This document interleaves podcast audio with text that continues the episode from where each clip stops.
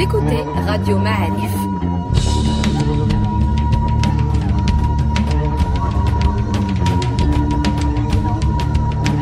Le podcast Histoire.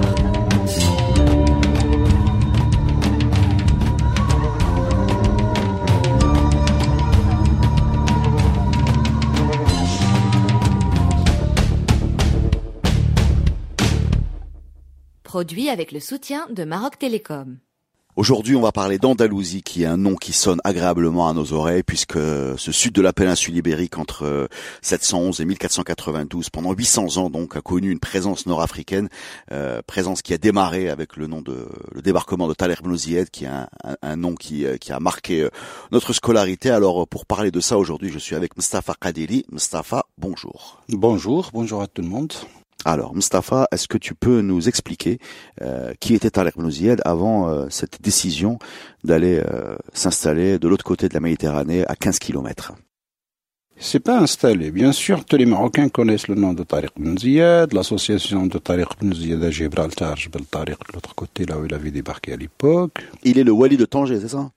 Même pas paraît-il, c'est un chef de guerre parmi tant de chefs de guerre, parce que le, le wali de, de, des Omeyyades, d'ailleurs on va revenir à cette histoire de sémantique, était Qayrawan en Tunisie. oui. La Tunisie jusqu'à Tanger. Euh, avec, euh, ouais, Moussa avec les...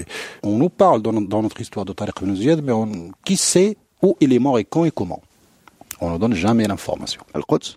Non, à Damas, prisonnier. D'accord. Le conquérant de l'Espagne, il a fini dans les geôles. Mais on, va, on va commencer par le début de l'histoire. Donc, euh, est un, comment tu l'appelles, un chef de guerre? Un, un général d'armée, envoyé par euh, Moussa Ben Nasser, qui était installé à Kairouan en Tunisie et il traverse. Il est né où, Taleb On ne sait pas exactement. Paraît-il, il appartient un petit peu à cette euh, fraction de tribus qui appartenait à la reine Dehya qui avait combattu les premiers Omeyyades.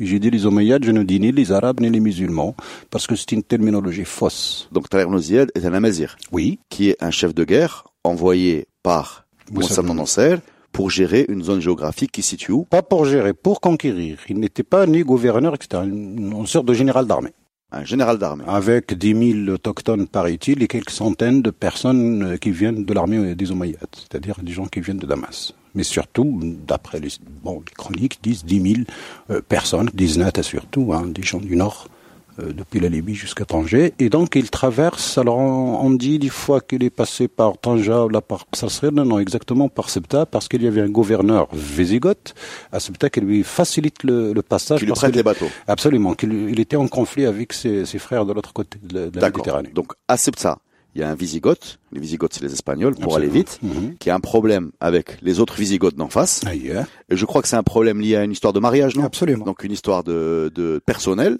et il lui prête ses bateaux. Et Thaler Mloziyed traverse euh, détroit de Gibraltar. Il arrive là-bas, il se fortifie. Donc il, construit une fortification. Donc ils arrivent à combien? Ils arrivent à un millier à peu près? Euh, Non, dix mille. Enfin, d'après les chroniques, on a du mal des fois à croire les chiffres qu'ils nous ont donnés dans le temps, mais on dit dix mille soldats. Donc c'est beaucoup de bateaux, c'est des allers-retours, comment ça marche? Les deux sont valables puisque les chroniques de l'époque on les a pas. Les gens qui ont écrit sur cette histoire, ils sont très postérieurs, c'est-à-dire pratiquement deux siècles après. Et ça c'est parmi les problèmes qu'on a en histoire, euh, c'est-à-dire toute la période islamique, on a en général tous les écrits sur le passé démarrent deux siècles après les événements et c'est là que ça nous crée beaucoup de problèmes de compréhension. D'accord. Alors avant les fortifications des premières euh, positions, il y a ce fameux discours qu'on apprend à l'école, bah, voilà, on connaît ça. Absolument. Quelle est la possibilité historique d'un tel discours Déjà, du point de vue de la langue, c'est ça Absolument, c'est compliqué. D'abord au niveau de la langue, bien sûr, et puis surtout pour les gens qui sont spécialisés dans les histoires de littérature en arabe, euh, il y a beaucoup de discussions. Ils appellent ça le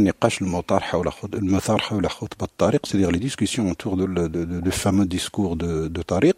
Mais si on comprend qu'il s'est fortifié, euh, c'est-à-dire il n'était pas en danger puisqu'il pouvait se défendre. Primo. Secondo, vu l'aide qu'il a obtenue de, du gouverneur de ce Visigoth, je veux dire, il avait des alliés, le Visigoth, de l'autre côté. Il était en conflit avec les autres, mais c'était une mixture de petits, de petits États. Des petits royaumes, en fait. L'Espagne était divisée. Divisée parce que bon, là, on est à une période de la décadence de l'Empire de Rome. Euh, de Byzance également. On peut pas comprendre l'expansion rapide de l'Empire omeyyade, l'Empire omeyyade de Damas. Parce que quand on parle du passé, on, on fait des projections toujours du, présent, sur le passé. Or, c'est un empire en expansion qui va arriver jusqu'à Khorasan de l'autre côté, jusqu'à l'Espagne, jusqu'au sud de la France euh, aujourd'hui. Euh, alors, comment ce déroulement a eu lieu? C'est des histoires d'alliance à l'origine. Parce que je précise quand même que la période, de, cette période-là, la chrétienté était présente en Afrique du Nord, et les chrétiens étaient divisés en deux. Il y avait les donatistes, c'est-à-dire les, les, les, suiveurs de Saint Donatus, qui étaient en conflit avec Rome, et du coup, les donatistes ils n'étaient pas qu'en Afrique du Nord, ils étaient en Espagne. Et c'est qui explique un petit peu cette alliance entre les deux rapidement, et qui explique aussi la rapidité de l'entrée de Tariq Ben en, Espagne, et surtout la rapidité aussi de l'expansion. Vous savez, ça remonte rapidement, c'est-à-dire en l'espace de 20 ans, ça remonte très rapidement.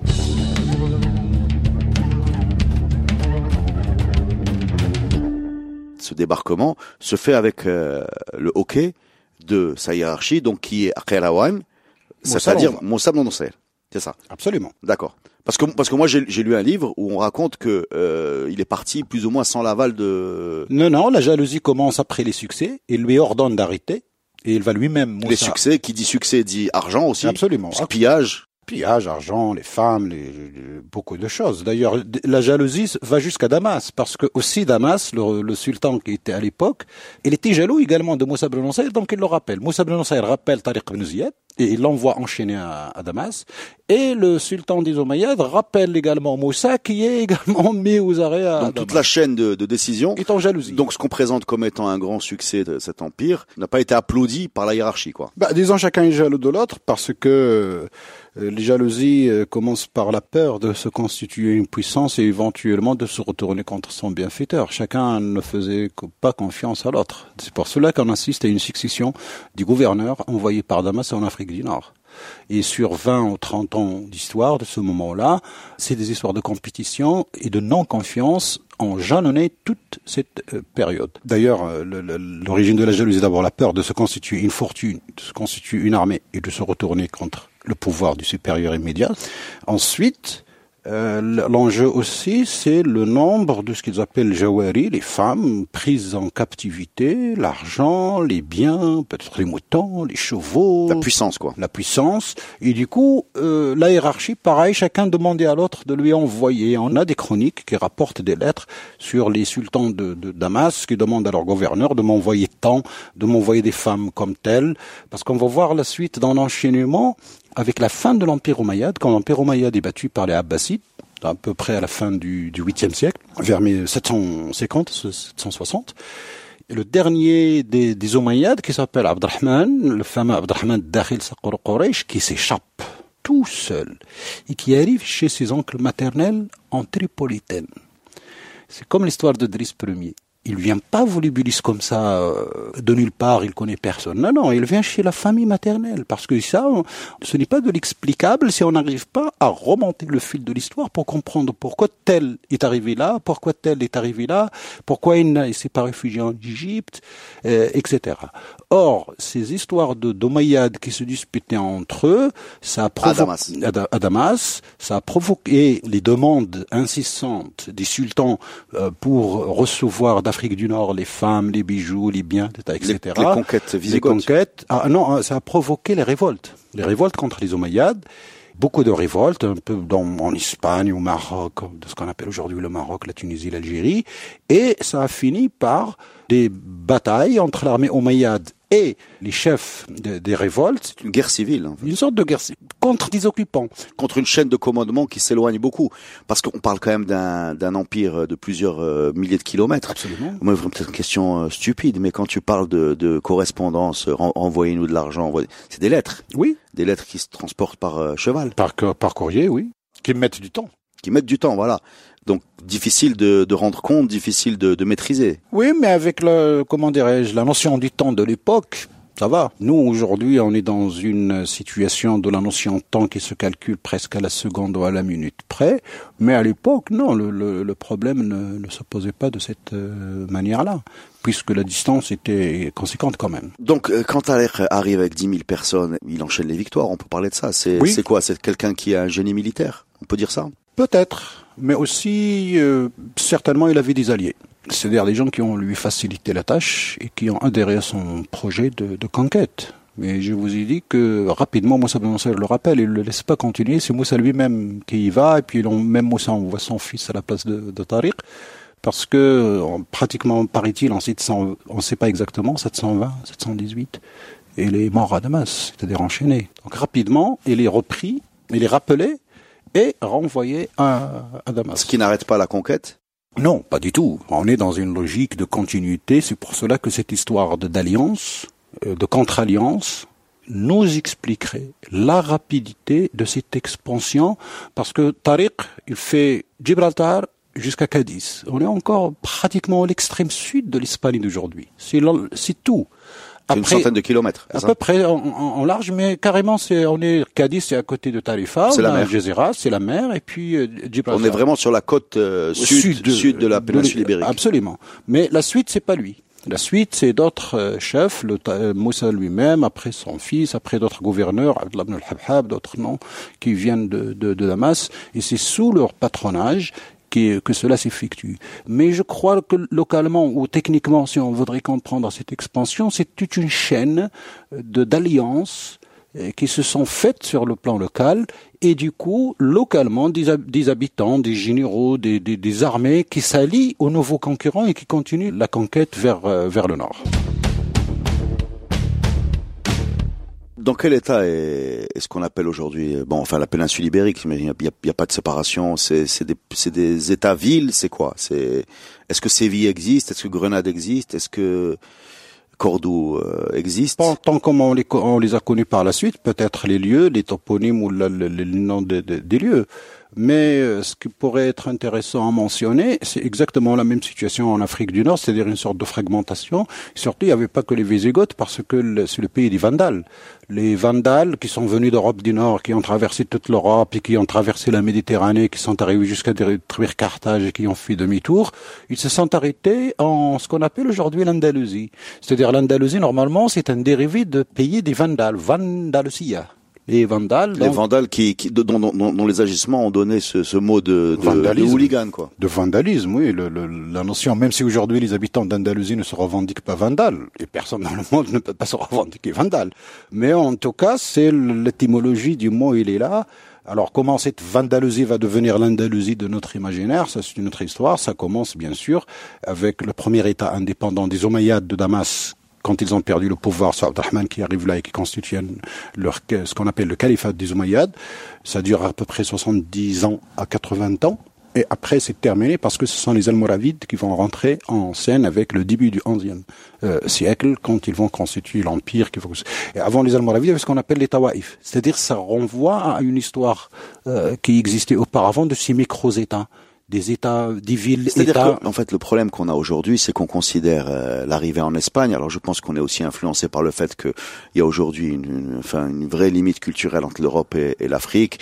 Il y a besoin d'un visa, il y a besoin de. Voilà, on a l'impression que c'est un autre monde à 15 kilomètres de chez nous. Euh, mais quand euh, Thaler et ses 10 000 personnes euh, traversent ces 15 kilomètres de, de mer qui sont quasiment la taille d'un gros fleuve. Euh, c'est une continuité naturelle de l'expansion de l'Empire omeyyade. Ce n'est pas, ce n'est pas une, une fracture. C'est un pas de plus parmi tous ceux qui ont été faits depuis la péninsule arabique jusqu'en au Maghreb. Quoi. Euh, oui, non, les Omeyyades, ils démarrent à Damas quand même, sur le, les traces des, des Byzantins. Parce qu'ils récupèrent l'héritage byzantin. C'est comme ça qu'ils arrivent à se organiser rapidement. Eux qui étaient de Quraysh, et qui ont, après le, les histoires des califes et la fitna al-kubra, la grande discorde, ils reprennent les histoires d'avant l'islam, c'est-à-dire la, la, question de l'asabiya.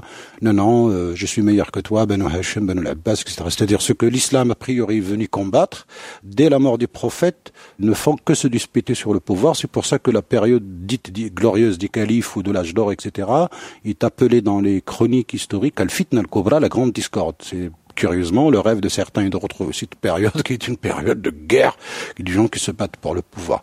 Et ensuite, quand les Omeyyades prennent le dessus, Bani Umayya, il se déplace carrément de l'Arabie, tout le centre du pouvoir se va vers le nord, nord-ouest, vers Damas, vers ce qu'on appelle aujourd'hui la Syrie. Et là, il y avait les Byzantins, donc il récupère cette cette bureaucratie, l'organisation militaire, etc. Et c'est elle qui va leur donner cette, euh, cette puissance, si j'ose dire, pour s'organiser. Alors jusqu'aux aux Omeyyades, il y avait que l'Égypte qui dépendait de l'un des califes du prophète, je crois que c'est Omar al-Khattab, etc., qui a conquis l'Égypte, et ça s'arrête là. Et dès l'arrivée des Omeyyades, comme empire, c'est là que commence la conquête de, l'Afrique du, Nord. Voilà. Donc c'est un processus un petit peu... C'est un processus naturel jusqu'en Andalousie. Absolument. Est-ce que ces, ces, ces, conquêtes sont documentées Comment vous travaillez, vous qui travaillez sur l'histoire? Est-ce que vous avez des documents? Est-ce qu'il y a des gens qui racontent ça? Est-ce qu'il y a des, est-ce que les, les discours sont euh, retranscrits? Est-ce que les batailles sont archivées? Est-ce que durement, les pertes euh, Durement, durement, parce que je vous ai dit, euh, la majorité des documents écrits datent de un ou deux siècles après.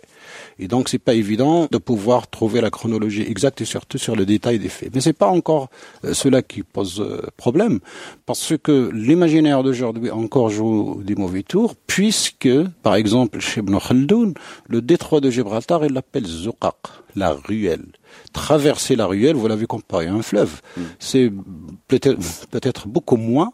Et c'était un espace naturel entre les, les, les deux espaces. D'ailleurs, pour rappel, la Reconquista, quand les Espagnols reprennent, comme ils disent, leur espace, ils s'arrêtent pas au niveau de l'Espagne. Ils continuent, ils occupent les, les côtes euh, d'Afrique du Nord, c'est-à-dire de Tanger jusqu'à Tunis.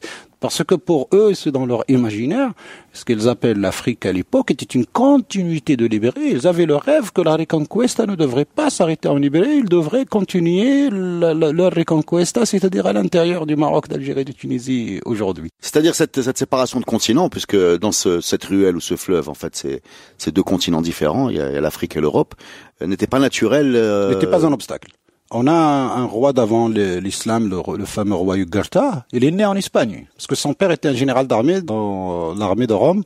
donc Jugurtha, qui devient le, grand roi qui a défié de nouveau euh, les empereurs de Rome, etc. Il est né là-bas. C'est-à-dire que bouger entre l'Ibérie, l'Afrique ou la Mauritanie exactement, ou la Numidie, c'était quelque chose de complètement naturel. C'est comme si on traversait le bout de Grègue ou une rivière euh, à côté. D'ailleurs, le point le plus proche euh, d'Europe, et c'est pas un hasard si l'Espagne continue à l'occuper, c'est. C'est une pointe.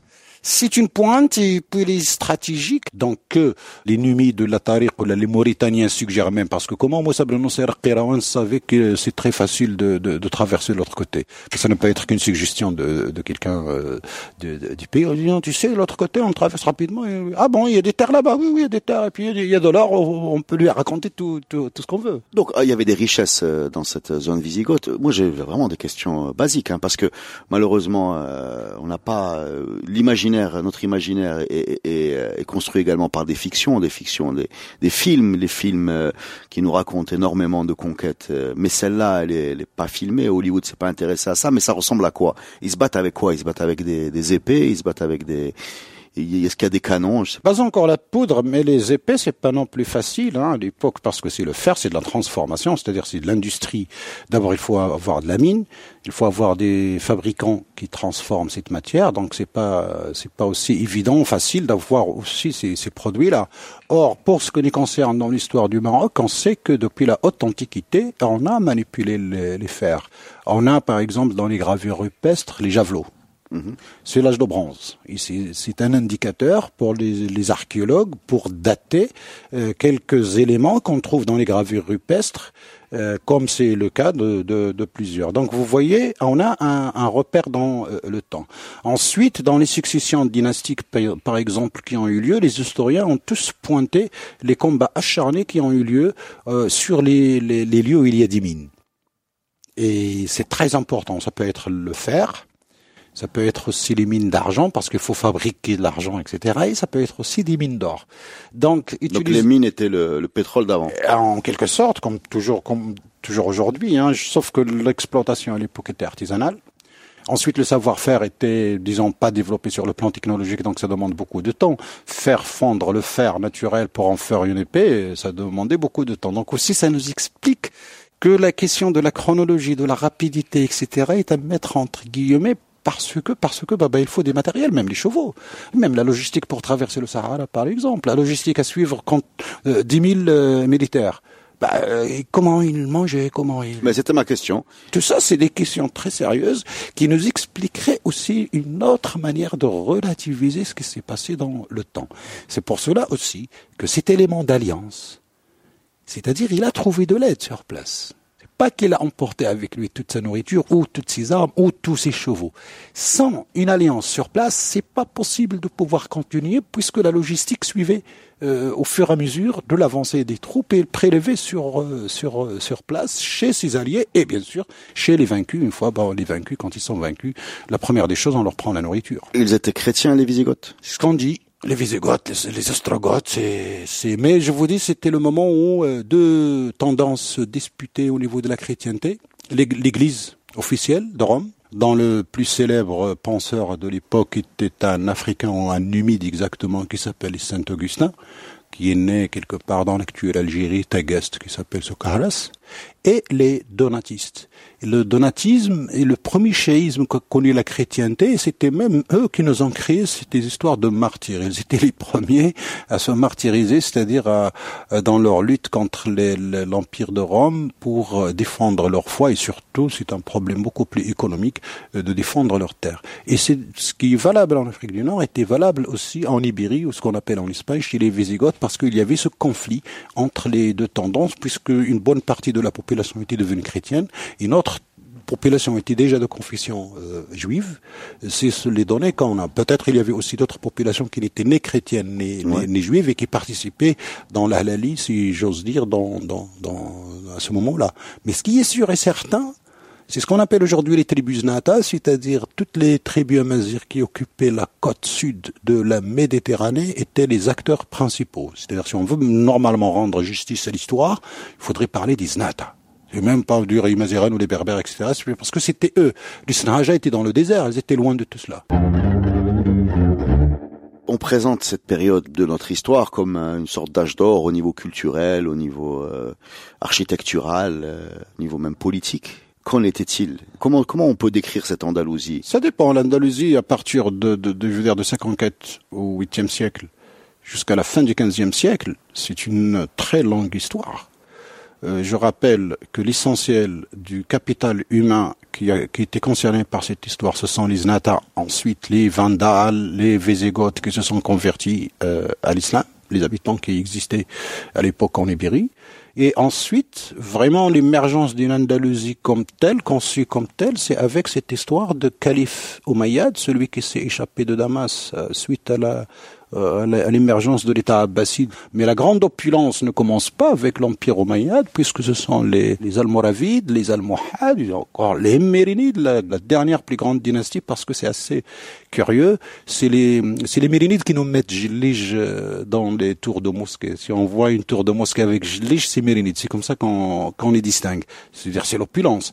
Et c'est la décadence totale parce que c'est eux qui perdent euh, l'Andalousie euh, à partir du moment où ils commencent à faire faillite avec les histoires de succession. Quand les gamins deviennent du sultan, comme on dit, ça y est, l'armée se, se désintègre, le pouvoir politique se désintègre. Alors, au Maroc, malheureusement, quand on nous parle de Bnoroch, on nous le présente comme si c'était quelqu'un qui a vécu chez Quraysh. Or, le bonhomme est Mouram Raksh. On nous présente Ibn Arabi, le plus grand des, des, des, des, des soufis, comme quelqu'un qui est andalou, c'est-à-dire comme quelqu'un comme Bhaïla Zamajaim al-Qamar. Or, il a fait ses études chez Moulay Bouazza, qui est enterré à côté d'Ornifra, et Moulay Bouazza n'a jamais fait d'études, c'est-à-dire les histoires d'initiation.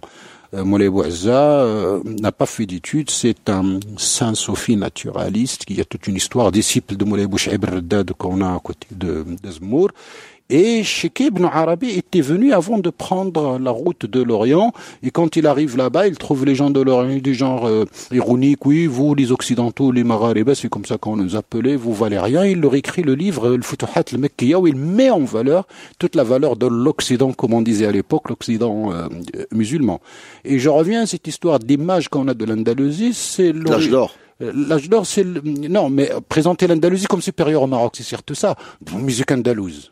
C'est du pipeau. C'est de la musique ala. Et c'est les Français qui l'ont appelé musique andalouse en 1932. Moi, la, musique, la seule musique andalouse que je connais, c'est le flamenco.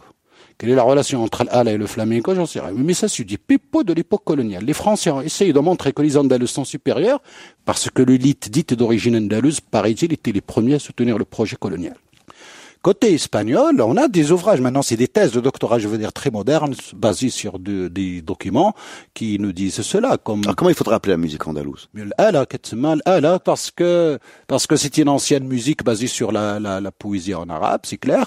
Euh, mais les instruments de musique qu'il y avait à l'époque, il y en avait deux. Le petit rbab et il n'y avait pas ni oud, ni kamanja, ni, ni, ni piano, ni Non, mais en fait, ce que, ce que tu, ce que je comprends de, de ce que tu dis, c'est que on a l'impression, euh, on s'est construit un peu l'idée d'une, d'une Andalousie supérieure culturellement, oui. architecturalement, et au top de ce que pouvait proposer euh, l'Afrique du Nord. C'est bien ça. Et ce que tu me dis, moi j'essaie de simplifier pour voir si j'ai compris, n'était que la continuité de ce qu'il y avait de ce côté de la Méditerranée. Bien sûr et qu'il y avait une sorte d'homogénéité, quoi, c'est ça? Bien sûr, parce que ces interactions culturelles, et puis surtout, je veux dire, alors, comment le dominé peut être dominant Puisque le centre du pouvoir se trouvait à Fès ou à Marrakech? Donc c'est au Maroc. C'est la synthèse de toute l'Afrique du Nord. C'est-à-dire c'est le dominant. Alors comment le dominé qui était le Vandalou, devenu Andalou, peut être dominant du dominant? Il y a quelque chose de logique là-dedans. Mais je vais revenir à l'histoire de l'Espagne, comment l'andalusisme qui était le nationalisme régional de l'Andalousie dans les années 20 est né en Espagne.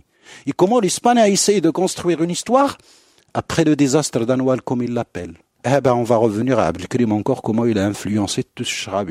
Parce que les Espagnols avaient un grand problème psychologique. Ils étaient la plus grande puissance coloniale en Amérique. Ils ont perdu Cuba et ça s'appelle le désastre de Cuba. 1880 1798. Et à Noël 1921. Juste quelques années plus tard, je veux dire, au bout de 20 ans, il, il, il, le général se suicide, une grande armée est défaite, beaucoup de Sylvestre, beaucoup de, de, de, prisonniers, etc.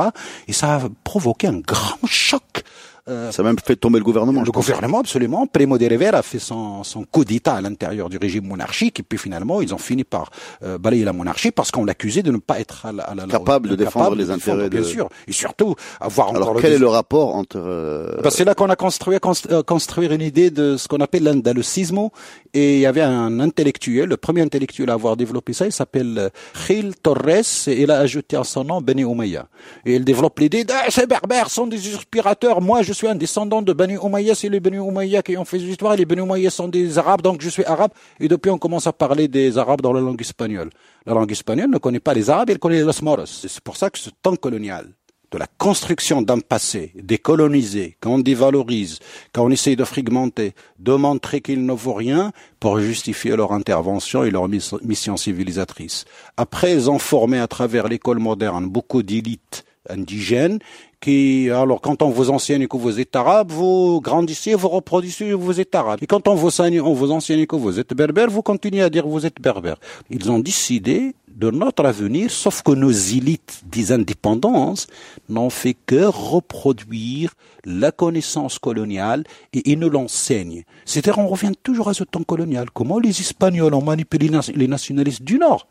Vous savez, nous sommes des cousins. Et ces berbères, là, c'est mauvais, là, ces, ces réfins, ces moros, etc., qui nous font la guerre et qui ne nous aiment pas. Vous savez, ils ne vous aiment pas, vous, c'est, et on a construit un imaginaire dans, chez les élites issues des villes de Tétouan, de, de Fès, de Rabat, et ainsi ces élites-là qui ont pris le pouvoir après l'indépendance, et du coup ils n'ont fait que reproduire un imaginaire colonial dans lequel on s'empêtre encore aujourd'hui, mais on nous a extirpé l'histoire, parce que aussi on croit que tout ce qui est écrit en arabe est écrit par les arabes. C'est faux. Le temps colonial, qui est un élément fondamental dans, dans notre histoire, puisque euh, depuis les Omeyyades, on n'a pas perdu la souveraineté. Des Omeyyades jusqu'aux Français et les Espagnols. Non, on n'a jamais perdu la souveraineté, on a toujours été souverain. On a eu des incursions des Espagnols et des Portugais, et ça a donné naissance à des nouvelles dynasties comme les Saadiens ou les Chassans sont arrivés euh, au pouvoir. Comment ça se passait en termes d'administration concrète? Est-ce qu'il y avait des ferries? Est-ce que les gens promettaient des chevaux sur des bateaux et traversaient pour faire euh, circuler le courrier? C'est peut-être bête comme question, mais non, non, non, c'est pratique. Je vois aujourd'hui la logistique qu'il faut pour pour traverser le le détroit. Je me demande comment ça se passait en, entre 700 et 1400. C'est pratique. Vous voyez, euh, malheureusement, on est un pays très riche en archéologie, mais malheureusement, les archéologues qui sont très compétents, ils sont très bons du Marocain, n'ont pas les moyens. Vous savez, quand vous visitez entre Tanja et Sebta, c'est plein. Vous avez Qasr le Majaz on a encore les ruines d'un casernement avec une sorte de rampe qui rentre dans la mer. Un port Euh, non, c'est juste un petit cirque.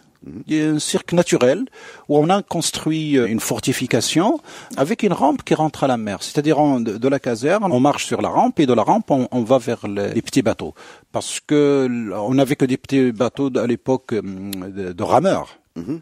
On n'avait pas encore les trucs avant. C'est pas comme le, avec le début de la caravelle là et etc. Ah donc il n'y a, pas de voile? Euh, bah, pas à ma connaissance. Jusqu'à ce moment-là, c'est parce que c'est pour cela aussi peut-être que les choses sont passées ainsi, parce que les distances sont très courtes dans les dans les différentes euh, parties de la Méditerranée. Donc Aram, ça, ça reste euh, traversable en quelques heures. Oui, c'est oui, c'est comme le cas de, de on, ramène même de, de Rabat à l'époque là où il y a la, la tour Hassan aujourd'hui, c'était une caserne aussi. D'accord. Donc moi, de là. moi, je restais très très concret. Donc il y avait des, des comment vous appelez ça des, des, des bateaux, enfin des des, des, des bateaux. À, Est-ce qu'on a une idée de à quoi ressemblaient ces bateaux Combien de personne y prenait Combien il y avait de rameurs Ça peut ressembler à ce qu'on voit les bateaux de pêcheurs aujourd'hui, les, les bateaux anciens. C'est-à-dire, ça peut prendre 200, 300, 400 personnes. Mais ça doit y avoir, vous savez, le, le, le, bois du nord du Maroc est parti euh, en fumée, si j'ose dire, pour la fabrication des bateaux. D'ailleurs, on était une puissance maritime à ce moment-là, parce que ça faisait partie de la règle du jeu pour un grand empire. Et dès qu'on a perdu un petit peu cette puissance maritime, c'est la, la dégringolade un petit peu de la, de la souveraineté du Maroc, si j'ose dire.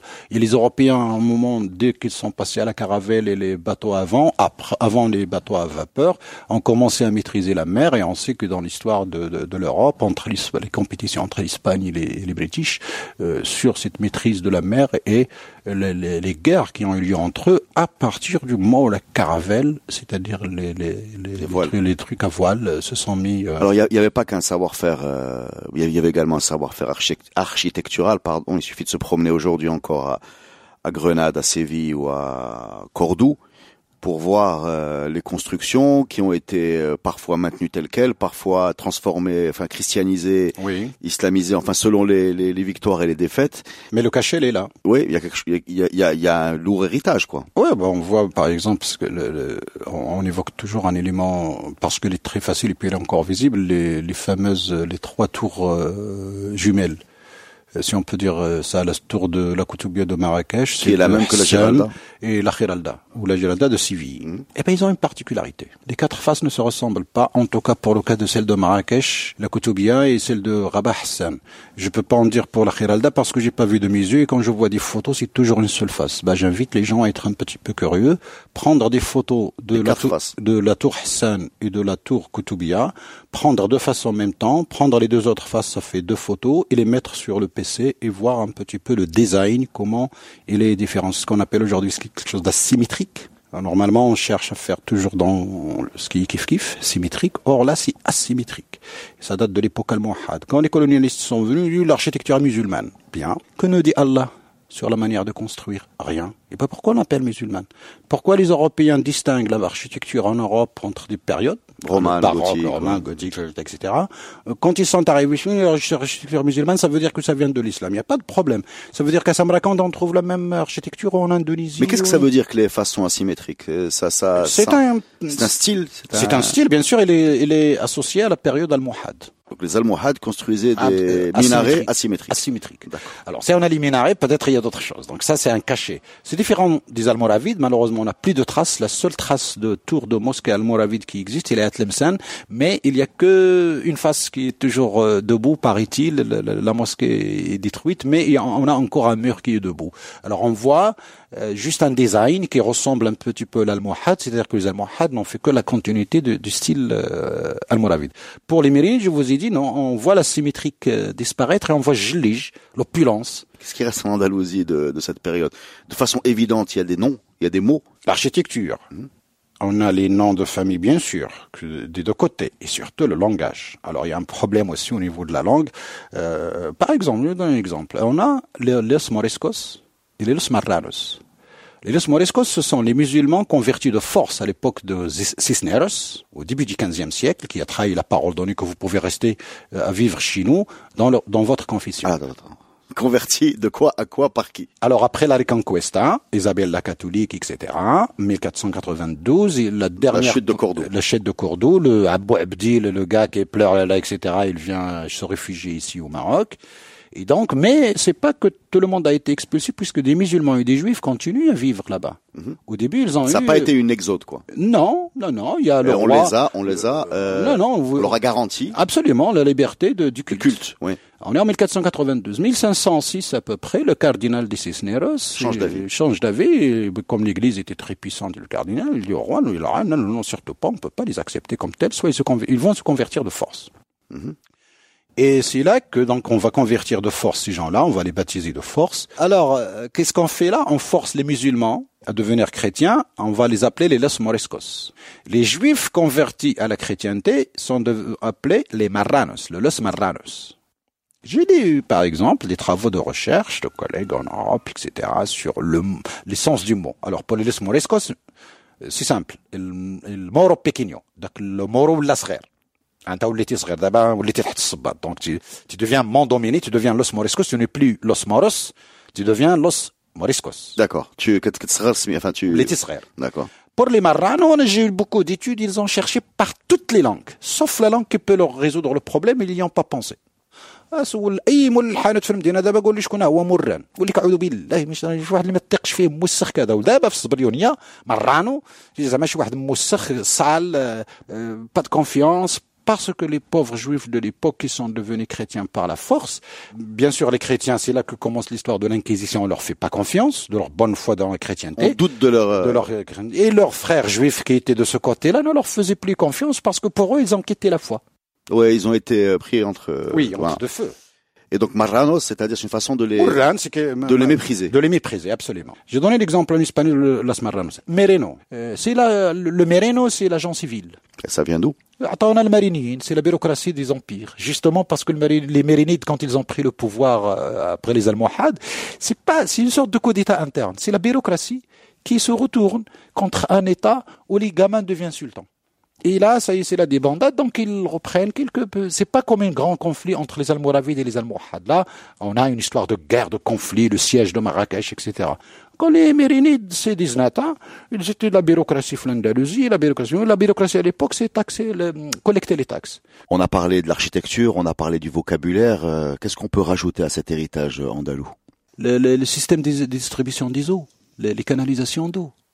L'aqueduc de Séville, on a la trace, c'était les Almohades. C'est comme le réseau d'eau dans la ville de Fès et à Marrakech. C'est à l'époque Almohade. C'est-à-dire avant, il y avait un réseau d'eau dans la ville. Vous recevez de l'eau pour l'hygiène dans, un, dans des canalisations souterraines. Et chaque maison avait sa prise.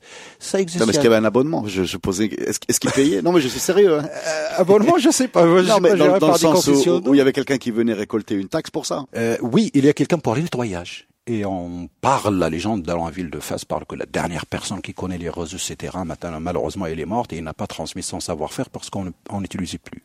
Mais on dit que dans la Médina, les maisons disposaient de trappes par laquelle cette personne passait pour pouvoir nettoyer. Et bien sûr, il recevait, euh, bon, on dirait pas une taxe, mais en tout cas des offrandes pour rémunération de ses services parce que c'est lui qui était euh, chargé. Donc entre l'eau qui rentre et l'évacuation des eaux usées, je dis pour l'hygiène. Ça existait à Séville, Tanzil Mohad, à Fès et à Marrakech. C'était les trois plus grosses villes de cette période-là, on peut dire, Oui, plus développées. absolument, oui, les plus grandes villes, déjà c'est les capitales un petit peu euh, régionales. Je crois que s'il y a une particularité de l'Andalousie, c'est que les trois religions y ont vécu. Il y avait aussi les chrétiens sous l'autorité des Almoravides, par exemple. Nous avons le seul manuscrit, l'un des rares manuscrits de l'époque almoravide, c'est le, on appelle ça chez les historiens le traité de Ibn Abdoun. Il a écrit sur la ville de Séville, donc après la défaite d'Ibn Abbad, une fois exilé avec les des autres Moulouk Tawaif Armat, et il fait une sorte de rapport. On dit que c'est un prévôt, mais il nous fait un topo sur la ville de Séville. Il raconte beaucoup de, de choses. Et là, il écrit noir sur blanc. Mais pourquoi ces, pourquoi ces chrétiens continuent à avoir un pensionnat religieux qui ne se marie pas? Pourquoi ils font pas comme leurs frères en Orient qui se marient? Il fait référence aux maronites du Liban, ou peut-être les chrétiens d'Égypte où le clergé peut se marier. Il le note comme ça. Nous sommes au... Donc il y avait un clergé chrétien à Séville. à Séville, à l'époque almoravide. D'accord. Il y avait des, une commune, enfin, il y avait des juifs. Il y avait des juifs, bien sûr, Bien ça c'est une moi- évidence, c'est associé à notre histoire de... de- de- Donc je pose la question très directement. Cette euh, image un peu idyllique de trois religions euh, vivant côte à côte est une réalité qui existait. À l'époque almoravide, Oui, à l'époque almohade de début, ils étaient sévères, ils ont forcé beaucoup de monde à se convertir, mais dès qu'ils ont pris le pouvoir, les choses sont arrivées. Vous savez quand Avec un système de taxes par religion non, ou bien non? Non, bon, les musulmans paient la zakat. Mhm.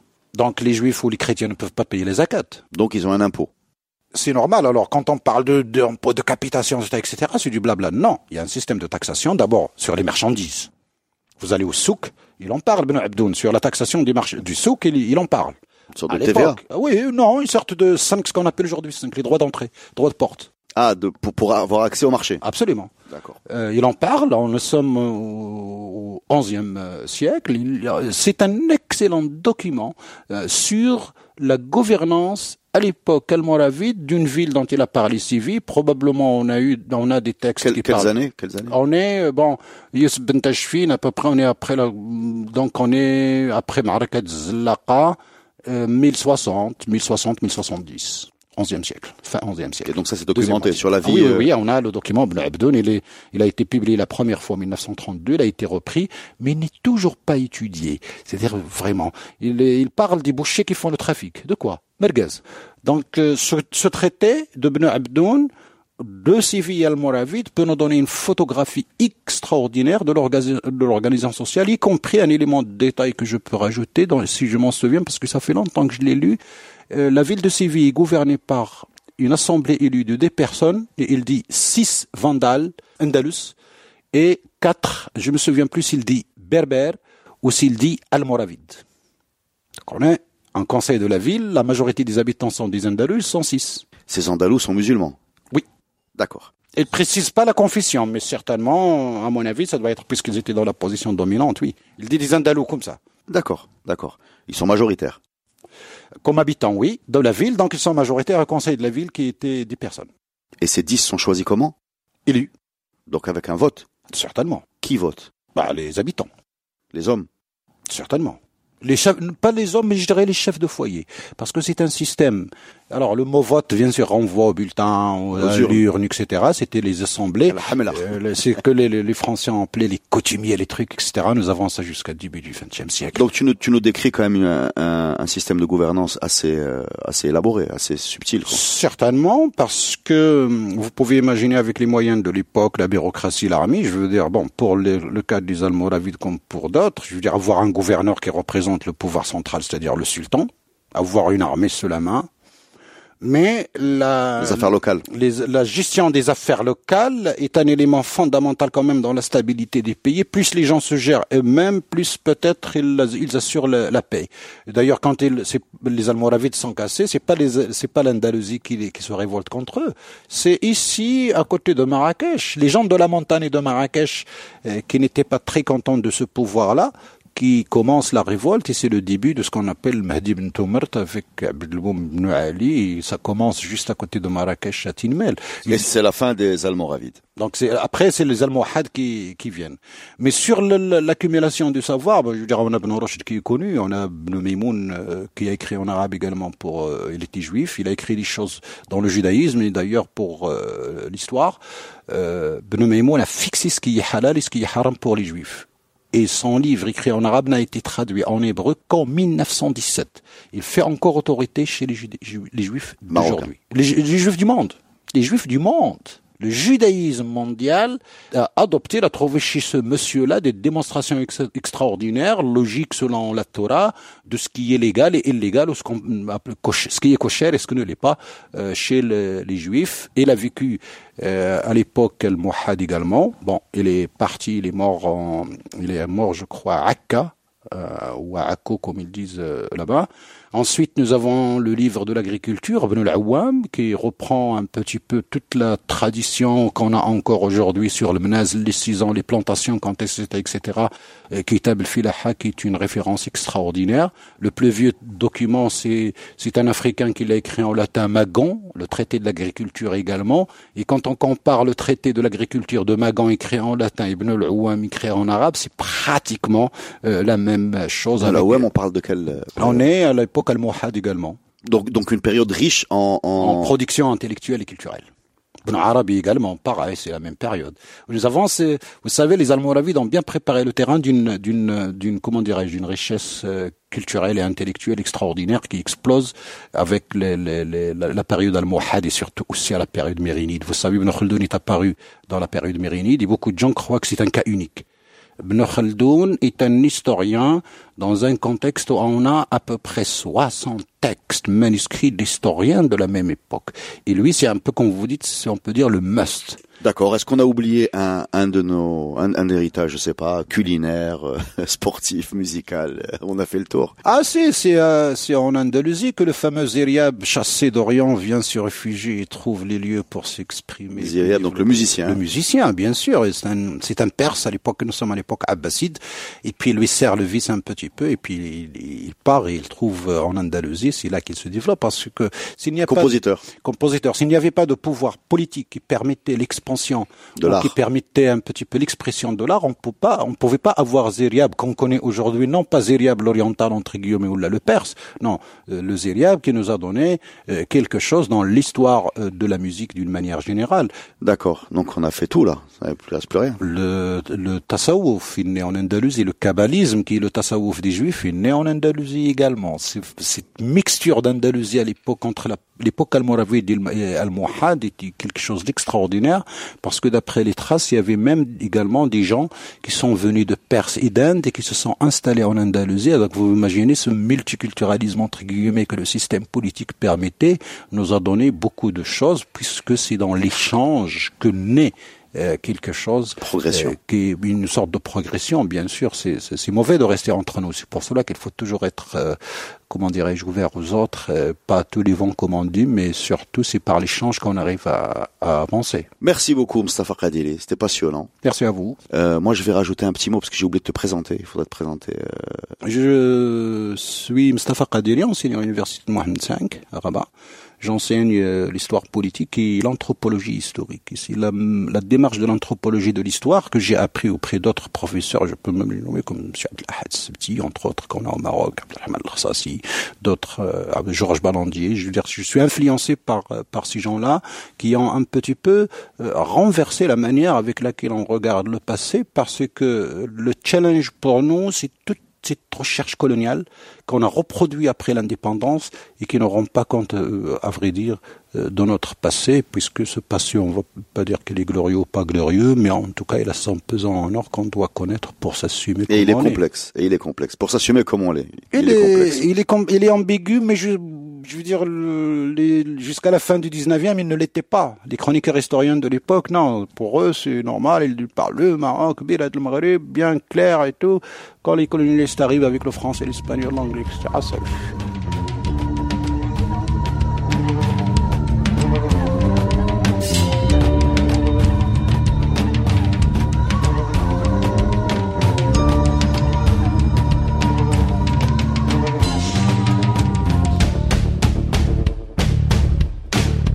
Ce podcast est produit avec le soutien de Maroc Télécom. Maroc Télécom, un monde nouveau vous appelle.